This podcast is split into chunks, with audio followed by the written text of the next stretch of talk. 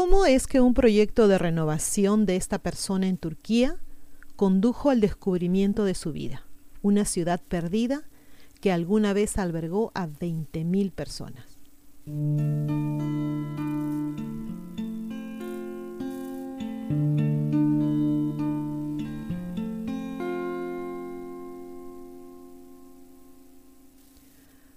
Antes de iniciar con el video, chicos, les voy a pedir por favor que se suscriban al canal, eso ayuda mucho, que compartan y también estamos ahora en Rumble, así que si nos pueden seguir por ahí, se los agradecería mucho.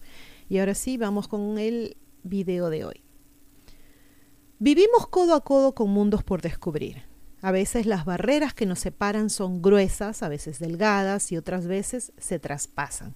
Es entonces cuando un armario se convierte en un portal hacia Narnia, en una madriguera de conejo que conduce al país de las maravillas y en un póster de Raquel Welch que al final es todo lo que separa una celda de prisión de un túnel hacia la libertad. Todos estos son ejemplos ficticios, obviamente, pero en 1963 esa barrera se rompió realmente. Golpeando con un mazo la pared de su sótano, un hombre de la ciudad turca de Derinkuyu consiguió más mejoras en su hogar de las que esperaba. Detrás de la pared encontró un túnel. Ello condujo a más túneles que finalmente conectaron a una multitud de pasillos y de cámaras. Era un enorme complejo subterráneo abandonado por sus habitantes y no descubierto hasta ese fatídico golpe de mazo. El anónimo hombre no hemos podido encontrar eh, el nombre de esta persona en ningún sitio. Había encontrado una vasta ciudad subterránea de hasta 18 pisos y 280 pies o 76 metros de profundidad y lo suficientemente grande como para albergar a 20.000 personas. La pregunta es, ¿quién lo construyó y por qué? ¿Cuándo fue abandonado y por quiénes?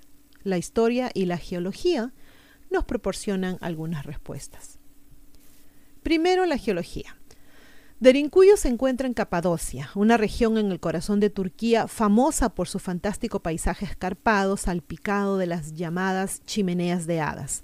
Esas altas torres de piedra son el resultado de la erosión de un tipo de roca conocida como toba volcánica. Creada de ceniza volcánica, como lo dice su nombre, esa piedra cubre gran parte de la región y a pesar de su nombre no es tan dura.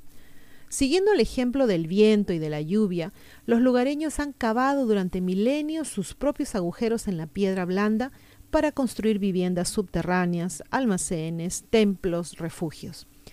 Capadocia cuenta con cientos de viviendas subterráneas, de las cuales unas 40 más o menos constan de al menos dos niveles. No hay nada tan grande ni tan famoso como Derinkuyu. El registro histórico tiene poco que decir definitivamente sobre los orígenes de Erinkuyu. Algunos arqueólogos especulan que la parte más antigua del complejo podría haber sido excavada alrededor del año 2000 a.C. por los hititas, pueblo que dominaba la región en aquella época, o bien por los frigios hacia el año 700 a.C. Otros afirman que los cristianos locales construyeron la ciudad en los primeros siglos después de Cristo. Quienes quiera que fueran, tenían una gran habilidad. La roca blanda hace que la construcción de los túneles sea relativamente fácil, pero los derrumbes suponen un gran riesgo. Por lo tanto, existe la necesidad de colocar grandes pilares de soporte. Ninguno de los suelos de Derinkuyu se ha derribado o se ha derrumbado jamás. Hay dos cosas más que seguras sobre el complejo subterráneo. En primer lugar, el objetivo principal del monumental esfuerzo debe haber sido esconderse de los ejércitos enemigos. De ahí, por ejemplo, las piedras rodantes utilizadas para cerrar las ciudades del interior. En segundo lugar, las últimas ampliaciones y modificaciones del complejo, que llevan una impronta claramente cristiana, datan del siglo desde el siglo VI al X después de Cristo. Cuando estaba aislada del mundo exterior, la ciudad estaba ventilada por un total de más de 15.000 agujeros, la mayoría de unos 10 eh, centímetros de ancho más o menos y que llegaban hasta el primer y segundo niveles de la ciudad. Ello aseguró una ventilación suficiente hasta más o menos el octavo nivel. Los niveles superiores se utilizaban como viviendas y como dormitorios, lo cual tiene sentido ya que eran los mejor ventilados, ¿no? Los niveles inferiores se usaban principalmente para almacenamiento, pero también contenían un calabozo. En el medio había espacios destinados a todo tipo de usos. Para prensar vino, para animales domésticos, también había un convento y hasta pequeñas iglesias. La más famosa es la iglesia cruciforme del séptimo nivel. Algunos agujeros eran mucho más profundos y también hacían las veces de pozos. Incluso cuando la ciudad subterránea seguía sin ser descubierta, la población local turca de Derinkuyu los usaba para obtener agua, sin conocer, sin saber el mundo oculto por el que pasaban sus baldes. Y por cierto, por cierto, Derinkuyu son dos palabras. Bueno, eh, eh, actualmente es una sola, Derinkuyu, pero la, la, palabra original o las palabras son Derin Cuyo, que en turco significa algo así como pozo profundo.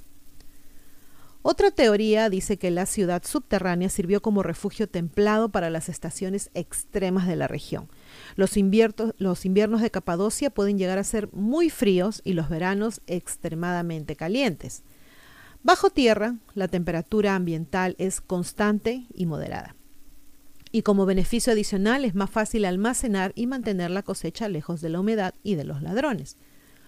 Cualquiera que sea la relevancia de sus obras o de sus otras funciones, perdón, la ciudad subterránea fue muy utilizada como refugio para la población local durante las guerras entre bizantinos y árabes, que duraron más o menos entre fines del siglo VIII y fines del siglo XII durante las incursiones mongolas en el siglo XIV y después de que la región fuera conquistada por los turcos otomanos.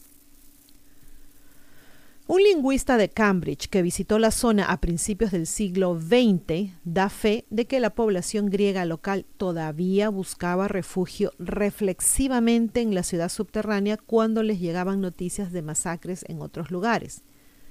Después de la guerra greco-turca, esto entre 1919 y 1922, ambos países acordaron en 1923 intercambiar minorías con el fin de homogeneizar étnicamente a sus poblaciones. Los griegos capadocios de Derinkuyu también se marcharon y se llevaron consigo tanto el conocimiento de la ciudad subterránea como el nombre griego del lugar, Malacopia, que significa suave probablemente en referencia a la, flexibilidad de la tierra local. Bueno, Derinkuyu es ahora una de las mayores atracciones turísticas de Capadocia, por lo que ya no cuenta pues como un mundo no descubierto, obviamente, ¿no? ¿Habían ustedes escuchado de este lugar? Lamentablemente los estudiosos no podrán nunca decirnos realmente pues la razón de la existencia de esta ciudad siempre serán puras especulaciones. Esperemos algún día poder descubrir la verdad de este y de otros misterios. Bueno chicos, hasta aquí el video, espero les haya gustado, se me cuidan mucho, se portan bien y como siempre, a pensar bonito. Gracias.